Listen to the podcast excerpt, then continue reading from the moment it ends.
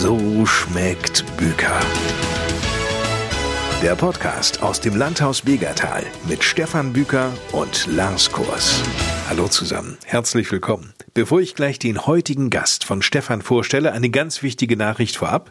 Von Stefan Büker gibt's nicht nur regelmäßig was auf die Ohren hier im Podcast, nein, nein, nun geht das sogar ins Fernsehen. Die Sache ist die, unser Stefan nimmt nämlich teil an der Doku-Soap Mein Lokal, Dein Lokal. Wo schmeckt's am besten? Montag geht's los auf Kabel 1. Die ganze Woche dann immer um 17.55 Uhr. Stefan möchte mit seiner kreativen Interpretation der klassischen Landhausküche den goldenen Teller nach Dörentrupp ins Landhaus Begertal holen. Also unbedingt Kabel 1 einschalten. Ab Montag dann die ganze Woche. So, nun wieder zurück zum Podcast. Alle bisherigen Ausgaben, die gibt's natürlich auch zum Nachhören und zwar direkt über die Homepage unter www.so-schmeckt-büker mit ue geschrieben.de. Heute zu Gast am Stammtisch eine gute, langjährige Bekannte von Stefan. Sie ist Köchin, Chefin des Traditionshauses Leserkrug in Lemgo, Vorsitzende des Köcheclubs Lippe und heißt Anja Limberg. Woher die beiden sich kennen, das erzählt uns jetzt Stefan. Wir haben uns kennengelernt, glaube ich, über den Köche-Club. Wie viele Jahre haben wir denn jetzt? Wir sind jetzt im zehnten Jahr, genau. Wir sind entstanden, weil es gibt ja auch noch den VKD, das ist der Verband Köche Deutschlands. Und dann ist es mal gesagt worden, ihr habt überhaupt gar keine Gruppe da in Lippe, ist überhaupt nichts da. Und dann haben wir uns mal gesagt, Mensch, wir können doch mal eine ganz eigene Gruppe gründen, nur für uns. Und das hat Herr Rabe, der hatten wir auch schon mal hier im Podcast drin. Mhm. Jürgen Rabe, genau. Jürgen Rabe, genau, mit vielen von den Urgesteinen der lippischen Kochszene und ich höre mittlerweile auch zum Urgestein, sorry. Jürgen Rabe ist mittlerweile Ehrenpräsident nicht? und Sie jetzt die Vorsitzende. Genau. Was machen Sie denn eigentlich im Köcheclub? Also der Köcheclub hat sich unter anderem auf die Fahnen geschrieben, die Jugend zu fördern. Also den Kochberuf generell zu fördern, da unter anderem auch wirklich sehr stark die Jugend und die Auszubildenden. Wir haben im Zuge dieser Geschichte auch jetzt seit zwei Jahren einen Förderverein, der sich auch sehr stark um diese Jugendlichen oder die angehenden Köche und Azubis kümmert. Wir haben deswegen auch im Zuge eine Gruppierung gemacht, zusammen erst mit einer anderen Sache, Mini-Köche. Also nehmen wir Kinder von neun bis elf Jahren die sich freiwillig bei uns bewerben. Den führen wir da praktisch. Während der Schulzeit. Wir reden jetzt hier nicht von verbotener Kinderarbeit. Nein, nein, nein, um Gottes Willen, um Gottes Willen. Nein, nein. Das ist auch wirklich nur so eine Zusammenkunft, in Anführungszeichen, in, indem wir innerhalb von zwei Jahren diese Kinder ans gesunde Essen ranführen wollen, ein bisschen zeigen wollen, wie wir kochen, was wir machen, auch ein bisschen Serviceregeln, also Benimmregeln am Tisch. Diese Kinder sind mit einer unwahrscheinlichen Inbrunst dabei. Das ist sagenhaft. Und das ist jetzt mittlerweile die dritte Gruppe, die wir haben. Und da müssen wir gar keine Werbung mehr für machen. Das läuft mittlerweile schon von selbst. Die Kinder bewerben sich alle von selbst, nicht die Eltern. Die bewerben sich mit kleinen Basteleien, mit Lebensläufen, mit schön selbstgemalten Bildern, wo sie genau sagen, warum wir gerne in diese Miniköche möchten. Wie kommen die denn auf euch? Naja, wir haben natürlich zu Anfang Werbung machen müssen dafür, das ist ganz klar. Und wir haben auch äh, ganz zu Anfang die Europa-Miniküche mit dem Boot gehabt, die uns geholfen haben, wie man sowas aufzieht. Mittlerweile haben wir gesagt, wir Lipper, wir sind ja sowieso ein bisschen was Besonderes. Wir machen unser eigenständiges Süppchen, weil ich brauche keinem erklären, wie man ein Spätzlebrett macht, weil das kommt aus dem Schwabischen, die Europa-Miniküche-Idee.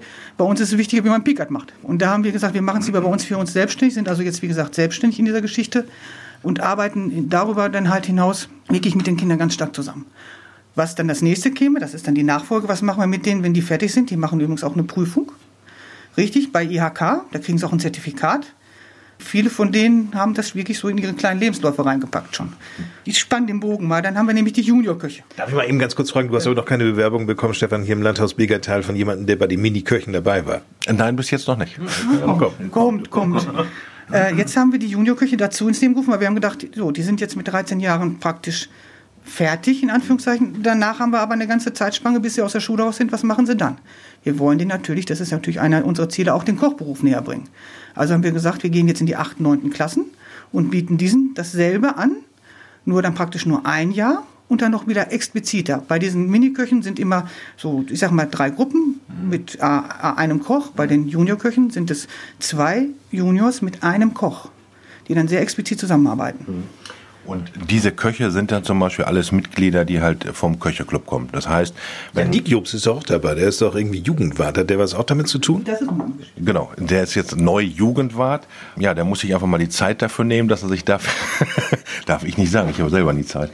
Er kümmert sich unter anderem halt oder fängt jetzt damit an, sich halt darum zu kümmern. Man kann aber auch nicht alles auf einmal. Er hat ja mit seinem Restaurant auch noch so ein bisschen was zu tun, weil prinzipiell ist er noch relativ frisch am Markt. Aber schön ist, dass er sich einfach auch gleich für die Jugend einsetzt und das Berufsfeld des Koches halt schön so nach außen zu tragen.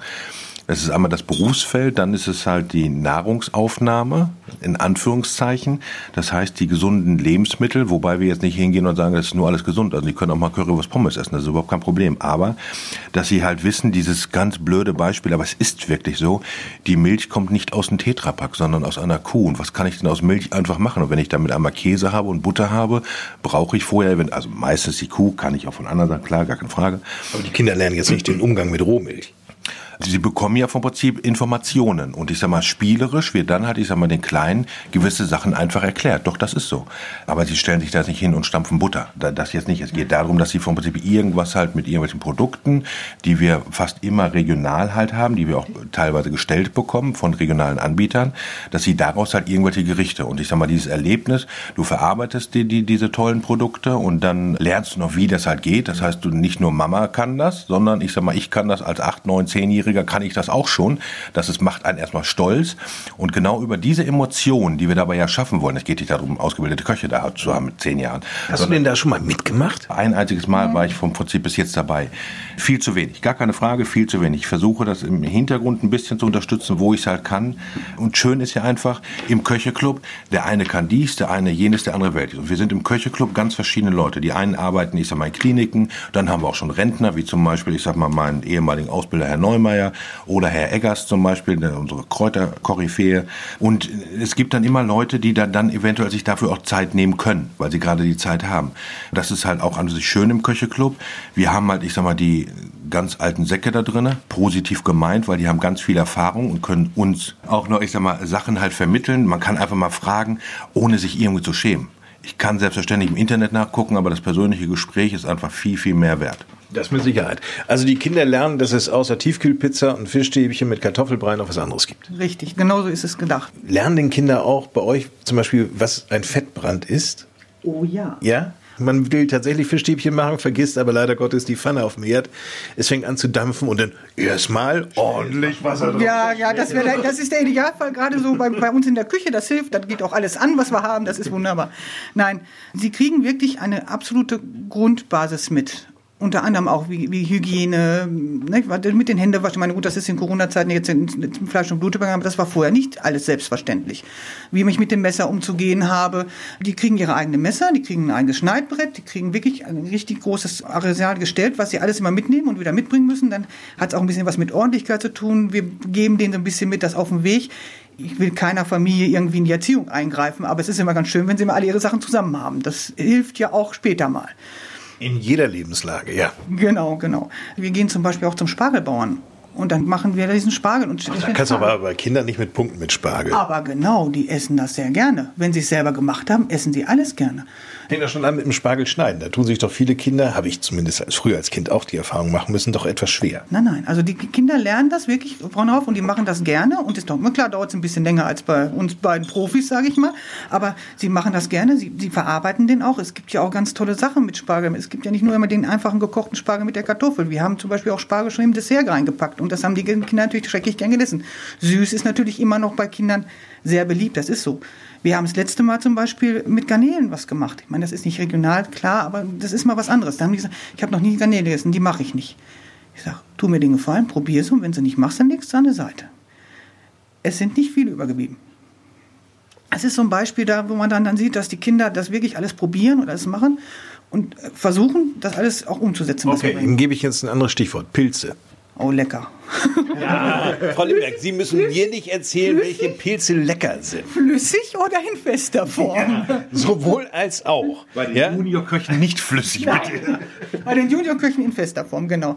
Ja, da, da haben wir natürlich im Bad Salzuflen einen wunderschönen Pilzhof. Wie sprechen denn darauf Kinder an? Entschuldige, aber du hast den falschen Ansatz. Das ist dieses Allgemeindenken. Das und das essen Kinder nicht im Papapap. Wenn du Kinder von Anfang an daran führst, dann gibt es sicherlich Produkte, wo das einzelne Kind sagt, nein, das mag ich nicht.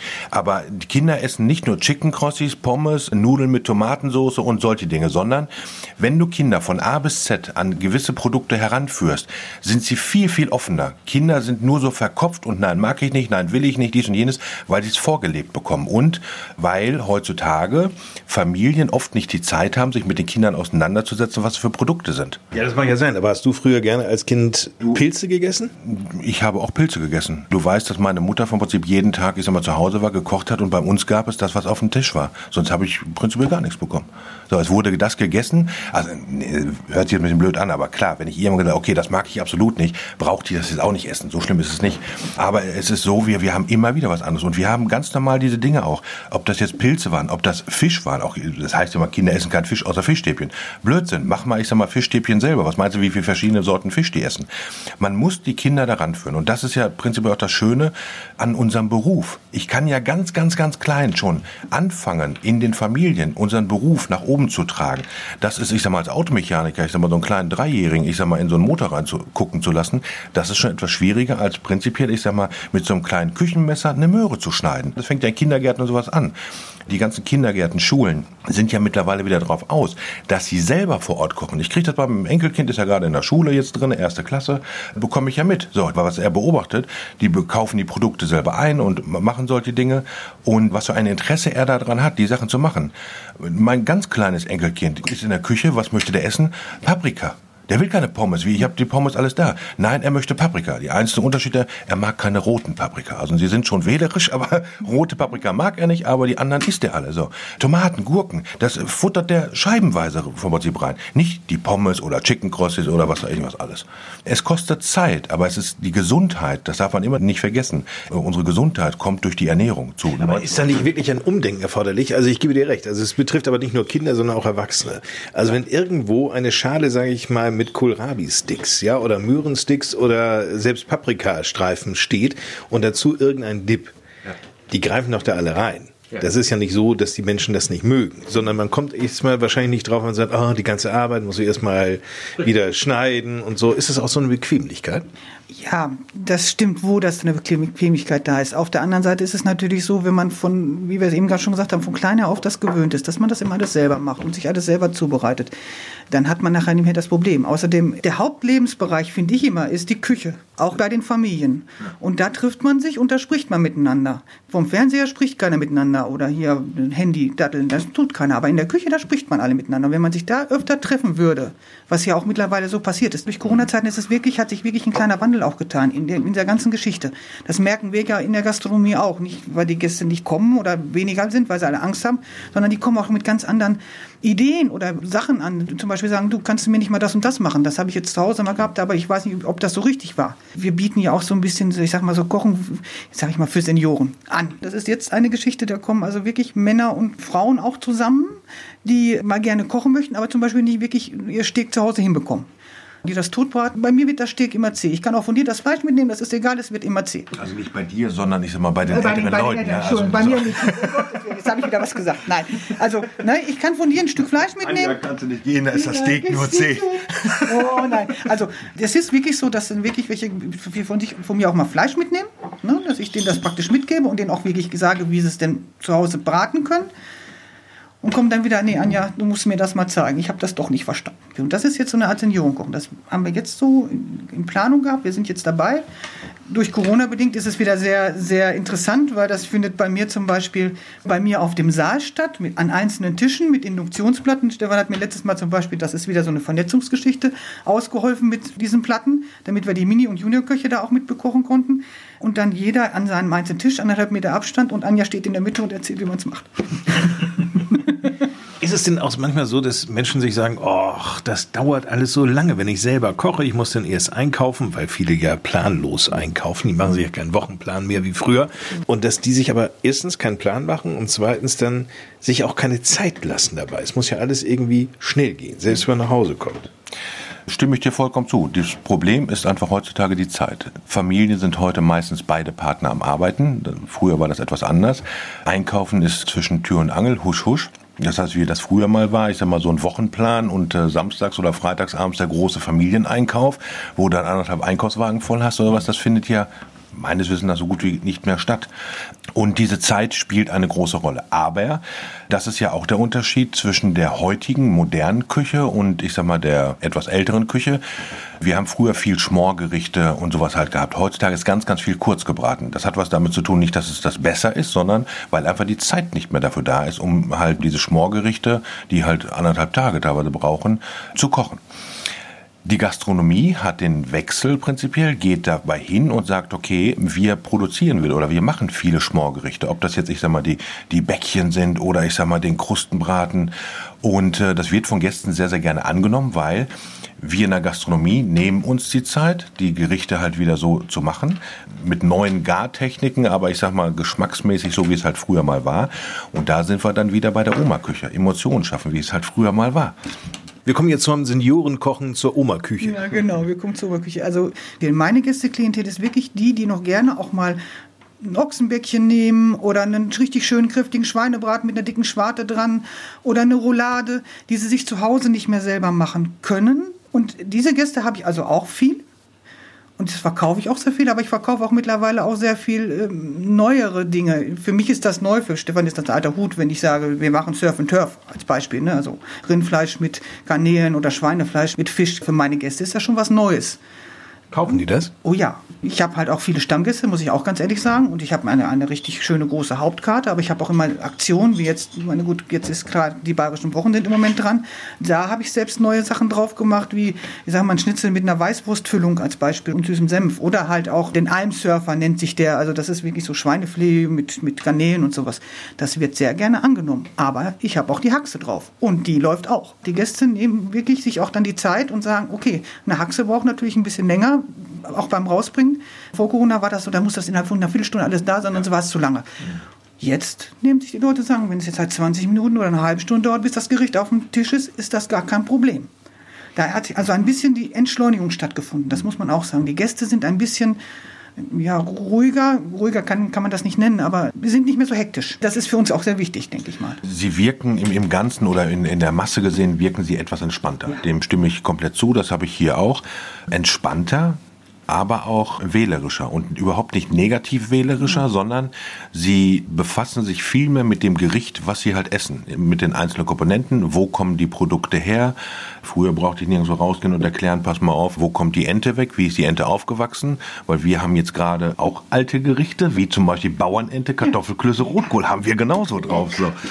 Eine Wildsülze ist nichts Neues. Ja. Über, überhaupt nichts Neues. So. Jetzt ist halt die Frage, okay, wie präsentierst du sie? Wenn du da Miso-Mayonnaise dazu machst, dies und jenes, wo die Miso besteht aus fermentierten Sojabohnen und sowas, das ist dann wieder, wo du das Alt und Neu vom, miteinander kombinierst. Du merkst auch was anderes. Ich habe das jetzt gerade in der Zeitung gelesen. Bei uns in der Region hier, die Küchenstudios, denen geht's richtig gut. Die Leute befassen sich immer mehr mit der Küche.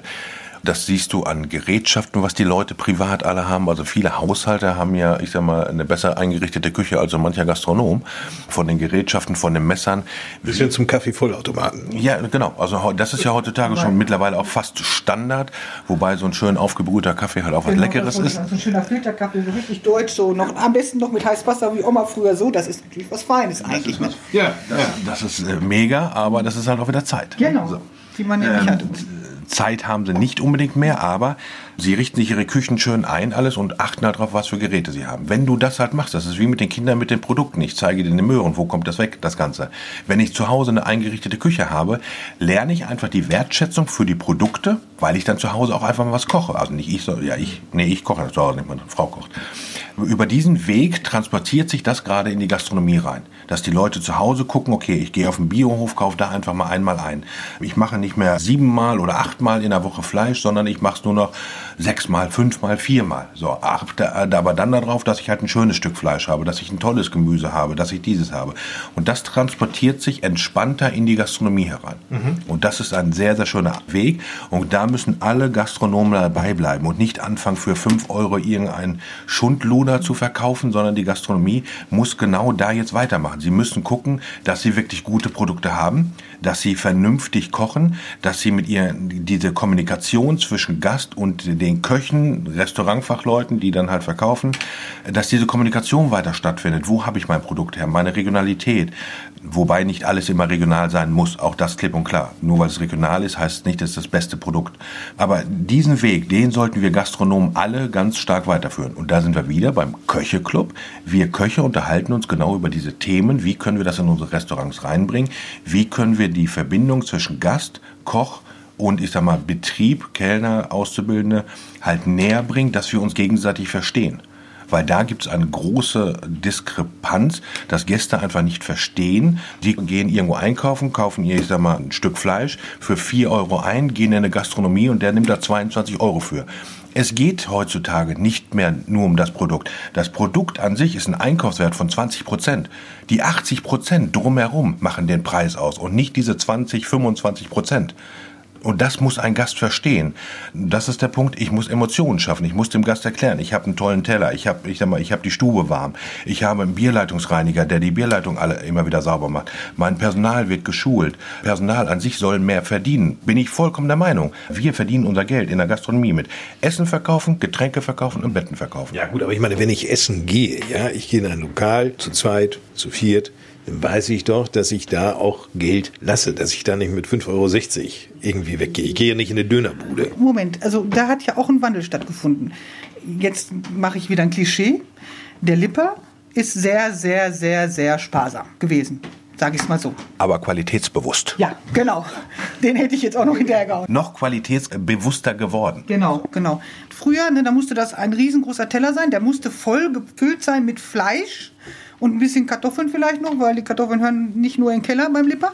Aber heute ist es wirklich so, dass der Gast auch bereit ist, etwas mehr auszugeben für eine gute Qualität oder eine, eine hohe Qualität, wo er auch dann weiß, wo es herkommt und wer dann auch dahinter steht und das Produkt zubereitet. Stefan und meine Wenigkeit, ich denke mal, der weiß das auch, wir gehen viel auch an die Gäste ran wir vermitteln den Gästen das auch. Wenn ich aus der Küche komme und bringe dann meinen, ich sage mal, Anja Schluck, meinen Küchenschluck mit zum Beispiel und wir sprechen miteinander in einem Moment, dann erzählen wir vorwiegend über die Gerichte, die sie gegessen haben oder wo hast du das denn her oder wie machst du das? Das äh, passiert wirklich im Gespräch. Hm. Das ist auch für mich, finde ich, ganz wichtig, dass ich den Gästekontakt habe. Aber wir haben ein riesengroßes Problem. Wir haben nicht alle Lehrstellen besetzt in Lippe. Bei weitem nicht. Bei weitem nicht. Weder bei den Köchen noch bei den Restaurantfahrern noch bei den Hotelfahrleuten. Das spielt also gar keine Rolle, wo wir jetzt hingucken. Immer, wenn man bei uns unsere Seite aufschlägt oder die Vereinsonline, da steht immer drin, wir suchen, wir suchen. Habt ihr noch einen? Wisst ihr noch einen? Wisst ihr einen, der vielleicht möchte oder sowas? Das ist eine ganz erschreckende Geschichte. Und da sind wir bei den Juniorköchen. Da muss ich jetzt wieder mal kurz sagen,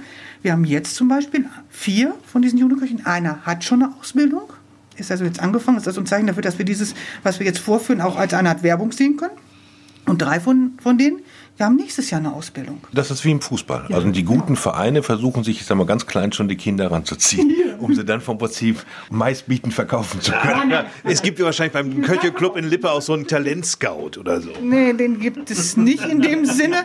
Das kann man so nicht sehen, wobei wir ja durch diese lippischen Meisterschaften, die wir machen, die dann ja auch zu den deutschen Jugendmeisterschaften führen, ja schon welche küren, die wirklich in, in Lippe herausragend sind, was das Kochen angeht. Und da kommt auch wieder ein bisschen der Herr Dikup jetzt mit ins Spiel, der ja von der jungen Generation ist. Ich bin von der alten Generation. Der junge Mann hier ist der mittlere und Jan ist einer von den jüngeren, die ja auch mit neuen Ideen und neuen Geschichten auch wirklich mal so ein bisschen äh, damit reinbringen können und sagen können, wir bringen ein bisschen frischen Wind rein. Wisst ihr, wir können das auch mal so machen oder wir können das so machen. Klar, man muss die Grundtechniken beherrschen. Da müssen wir nicht drüber reden. Man muss eine Soße ansetzen können, man muss eine Suppe ansetzen können. Das finde ich also sehr wichtig. Aber man kann natürlich auch ein bisschen weitergehen. Ne? Man kann auch diesen, ich mag das Wort gar nicht im Mund nehmen, Thermomix mal in der Küche benutzen oder ne, das ist nicht. Habt ihr einen Thermomix? Nein, ich nicht. Ja, haben wir, brauchen wir. Also brauchen wir, wir sind vorher auch ohne Thermomix hingekommen. Aber wenn du jetzt zum Beispiel einen Hummus machst, ja. der Thermomix hat einfach eine Drehzahl und das Messer, das bekommst du mit kaum einem anderen Mixer halt hin. So, das, das ist einfach so, aber okay. Fakt ist, was sich jetzt an sich aus diesem Gespräch, was ich halt einfach unwahrscheinlich schön finde, ist, Lippe. So, und wir versuchen einfach auch unser, mein Lieblingsberufsfeld, Koch, Gastronomie, einfach breit nach außen zu streuen. Und das tun ganz viele einzelne Gastronomen. Und das ist ja das, worauf ich immer wieder hinaus will. Wir haben in Lippe eine einzigartige, hervorragende Gastronomie. Und auch die Breite ist halt da, die Palette von, ich sag mal, solchen tollen Betrieben, ich sag mal, wie von Anja. Selbstverständlich nicht zu vergessen, mein eigener Betrieb oder auch, ich sag mal, Jan oder Szenebetriebe, ob das jetzt Burger ist, sowas in der Richtung. Haben wir alles. Wir brauchen aber auch Nachwuchs. Und das können wir uns wie überall anders, wir bekommen keinen Nachwuchs und dieses und jenes. Und da ist halt das Schöne, dass wir halt den Köcheclub haben, die halt ganz, ganz, ganz früh schon anfangen, um halt Nachwuchs um, auf uns aufmerksam zu machen. Das heißt ja nicht, dass alle da jetzt gleich Köche werden oder dass sie alle gute Köche werden. Aber das passiert hier in Lippe und in Lippe passiert so viel in der Gastronomie. Und das möchte ich halt auch mit diesem Podcast äh, bewirken, dass wir das unseren Gästen vom Prinzip klar machen. Wir sind hier in, in, in Lippe was ganz Besonderes. Und das sollten die Lippe auch einfach sehen. Das tun sie auch, weil ich sag mal, wir bekommen zurzeit ja eine sehr, sehr gute Resonanz über die komplette Gastronomiebreite, ob das, ich sag mal, der Chinese, der Grieche, der Italiener, der Deutsche, der Rustikale, was auch immer ist. Wie wir besucht werden, wie positiv wir besucht werden, das ist mega, mega schön. Wir sind im Moment auf einer schönen einsamen Insel in Lippe. Das klingt immer ja. blöd. Ne? Früher habe ich immer bei uns gesagt, wir sind so ein kleines germanisches Dorf, ne? ne? so gegen die Römer, so in der. Aber Lippe, der ist sehr treu Ne? Na klar fährt er mal gerne in Urlaub, aber der geht auch wirklich gerne in Lippe essen. Und der nimmt auch wirklich alles mit. Der sagt also nicht, ich gehe jetzt nur zu Stefan oder nur zu Anja. Nein, der probiert alles auch aus. Der ist auch mittlerweile wirklich sehr risikobereit. In Lipper probiert alles aus, habe ich in der Zwischenzeit auch gelernt als Beutelipper. Ja, ja, du fährst auch überall hin, triffst auch wieder Lipper, um ja. zu sagen, aber am schönsten ist doch ein Lippe, ne? Genau so. Und das ist ja auch unser Bestreben. Was wir natürlich auch noch sagen müssen, das klingt jetzt immer ein bisschen blöd, aber wir haben natürlich auch immer relativ starke Partner, die uns unterstützen. Das ist also jetzt beim Köcheclub zum Beispiel äh, untereinander natürlich, aber ohne Partner, ohne Sponsoren ohne, äh, ich sag mal, die IHK im Hintergrund. Bei den Miniköchen und Juniorköchen ist zum Beispiel ganz stark die IHK mit im Hintergrund, die mit ihrem, mit ihrer Manpower und dem Wissen beiträgt, weil ich alleine oder wir Köche könnten gar nicht diese ganze Organisation machen, die Kinder einladen oder solche Sachen. Das, das macht zum Beispiel die IHK bei uns. Okay, ich habe das ja verstanden. Also ihr legt sehr viel Wert auf die Kinderarbeit, auf ja. die Jugendarbeit, wenn es um das Fördern geht. Ja, genau, ja, wenn es um das Fördern geht und das Lustwecken geht. Aber gut, wenn eben Ausbildungsplätze nicht besetzt werden können, wie sähe es denn aus mit Quereinsteigern? Wenn ich jetzt mit 53 Jahren sagen würde, so Freunde, ich habe jetzt genug vom Radio-Dasein und von Podcasts, Super. ich stehe mit Ach. Sofort, da haben wir überhaupt kein Problem mit. Was soll ich denn machen? Ja, wieso? Man kann doch da, man kann doch alles lernen. Man müsste mal die, bei Ihnen wahrscheinlich natürlich die ersten kleinen Fehler, die Sie jetzt im Laufe der Zeit sich angewöhnt haben, etwas austreiben, in Anführungszeichen. Das ist bei Kindern halt einfacher. Aber jeder, jeder Seiteneinsteiger kann doch lernen. Nicht, nicht falsch verstehen. Ein, ein Herr Lichter, ne, mhm. der so schrecklich gern mit Sahne und Butter kocht, das ist auch ein Seiteneinsteiger. Das ist auch kein gelernter Koch in dem Sinne. Selbst noch mit über 50? Ja, also theoretisch geht das. Ist natürlich die Frage, nein, nein wirklich. Ja. Aber sicherlich ist dieser Kochberuf, kommt drauf an. Also jetzt musst du auch gucken, in welchen Betrieb gehst du dann halt rein. Es gibt halt, ich sag mal, ruhigere Betriebe, nicht weil die weniger zu tun haben oder schlechter kochen, sondern wo der ganze Ablauf halt was anderes ist. Es gibt aber auch richtig stressige Betriebe. Es gibt Catering-Betriebe, es gibt dieses, es gibt jenes, es gibt welches. Also sehr breit wieder, ja. Und du musst halt gucken, wo du dann halt lernst. Prinzipiell lernt man als Koch sowieso nie aus. Das heißt auch, ich sag mal, unsere 70-jährigen Köche lernen jeden Tag irgendwas Neues dazu. Von daher gesehen, wann du einsteigst, ist da prinzipiell völlig egal. Also ich weiß, dass wir in den letzten Prüfungen jemanden hatte, der war weit über 30, der dann äh, erst studiert hatte und dann hat er festgestellt, auch Studieren ist doch nichts für mich, ich möchte doch Koch werden. Und dann hat er halt praktisch eine Ausbildung zum Koch gemacht. Ja, muss man natürlich sehen, dass man das Leben dennoch irgendwie finanziert. Ne? Das stimmt. Egal, wenn du als Quereinsteiger irgendwo anders einsteigst, hast du erstmal die Problematik, dass du halt mit einem Auszubildenden Gehalt wieder anfängst. Das ist so, aber das kann ich jetzt auch nicht ändern. ja, ist so. So, ich, ich, kann nicht sagen, weil du 30 Jahre alt bist und lernst Koch und musst die Basics von Anfang an lernen. Nee, pass mal auf, weil du schon so alt bist oder weil, weil du älter bist, Entschuldige, bekommst du halt gleich, ich sag mal, das Geld, was du halt, ich sag mal, altersentsprechend brauchst.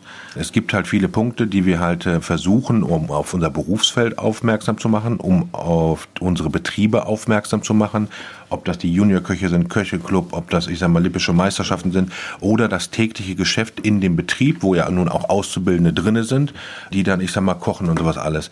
Wichtig ist, dass die Betriebe versuchen, dass ihre Mitarbeiter, ihre Auszubildenden auch in der Branche drinne bleiben. Weil das ist ja, ich sag mal, der nächste Schritt. Ich sag mal, du lernst kochen und sagst danach, ja toll, habe ich jetzt gelernt, aber ich mache was anderes. Das ist halt schwierig. Da haben wir jetzt natürlich auch ein anderes Problem, dass wir einfach, und äh, das ist ja auch immer eine Frage, warum sind eigentlich viel mehr Männer in der Küche drin als Frauen? Das hat unter anderem was einfach mit, äh, wie nennt sich das? Familien nennt sich das. Genau, mit, mit, mit, mit Familien zu tun, weil ich sag mal, die wenigsten Männer bekommen Kinder. Und das ist dann halt so, ich sag mal, wenn die Frauen dann ein Kind bekommen haben, dann müssen sie sich halt, ich sag mal, auch logischerweise meistens um das Kind halt kümmern. Erstmal sind sie dann, ich sag mal, vorher eine Zeit weg, danach eine Zeit weg in den Beruf wieder reinzukommen, glaube ich, ist an sich nie das ganz große Problem. Sicherlich werden sich im Laufe der Jahre mal irgendwelche Techniken ändern oder dies und jenes, aber wenn man die Basics hat, dann kommt man da, wenn man das möchte, schnell wieder rein. Aber die Schwierigkeit ist halt einfach, äh, und die Leute dann halt, ich sag mal, dabei zu halten. Wir können das halt nicht wie die Industrie zu sagen, ja, okay, bringt euer Kind mit zur Arbeit oder dieses oder jenes. Das geht bei uns in der Gastronomie derzeit nicht. Aber mal gucken, wo wir in zehn Jahren stehen. Also es gibt heute ganz viele Dinge, wo ich vor zehn Jahren gesagt habe, das geht niemals. Und heute ist es normaler Standard. Stichwort, wo wir in zehn Jahren stehen.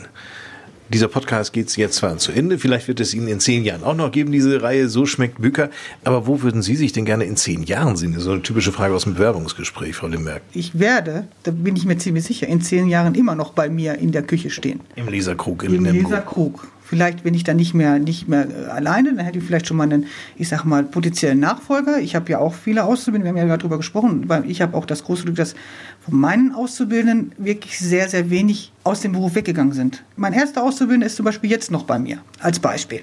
Ich bin mir ziemlich sicher, dass ich in zehn Jahren noch bei mir in der Küche stehe und versuche, jungen Menschen das beizubringen und auch äh, versuche noch in, innerlich so jung zu bleiben, denen das auch vermitteln zu können, weil das ist manchmal ja auch eine Diskrepanz.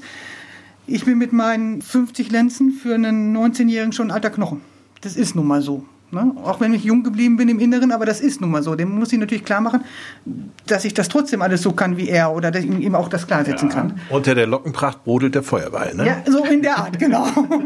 Stefan, wo bist du in zehn Jahren? Das kann ich nicht ganz genau sagen. Also ich könnte mir schon vorstellen, dass ich selbstverständlich noch im Landhaus Begertal bin. Ich glaube, dass über meine Kinder halt, ich sag mal, da eine gewisse Nachfolge halt eventuell besteht, um das vorsichtig auszudrücken, dass unser Eventbereich und in unserem Eventbereich ist unser Agenturbereich drinne, dass ich halt viel mehr in dem, ähm, ich sag mal, repräsentativen Bereich drinne bin, viel mehr, ich sag mal, Schulungen mache, ähm, privat bei Leuten koche, als jeden Tag, als ich sag mal, in der Küche zu stehen weil auch ich, ich weiß nicht, ob du, ich sehe halt noch sehr, sehr frisch aus, ja, aber ich bin in zehn Jahren auch fast 60, bin aber genauso jung geblieben vom Kopf. Ja. Meine Kinder sagen mir, du meinst immer nur, du bist so jung geblieben. Mal gucken. So in der Richtung. Also ich werde sicherlich, ich sag mal, wie du weißt, ist äh, das mein Hobby und warum sollte ich mein Hobby aufgeben? Also ich werde garantiert, bis wann ich in die Kiste steige, in irgendeiner Art und Weise immer was mit meinem Hobby zu tun haben. Und das möchte ich auch nicht missen. Also auch mit 60 werde ich irgendwelche Bereiche finden, die ich halt genau da machen möchte, wo ich sie tue. Also wir merken schon alle, die nächsten zehn Jahre werden spannend in Lippe. Zumindest in der gastronomischen Szene. Herzlichen Dank, sage ich mal an dieser Stelle. Dankeschön. Ja, ich danke dir, ich danke Anja. Tolles Gespräch, super. Vielen Dank euch beiden. Dankeschön.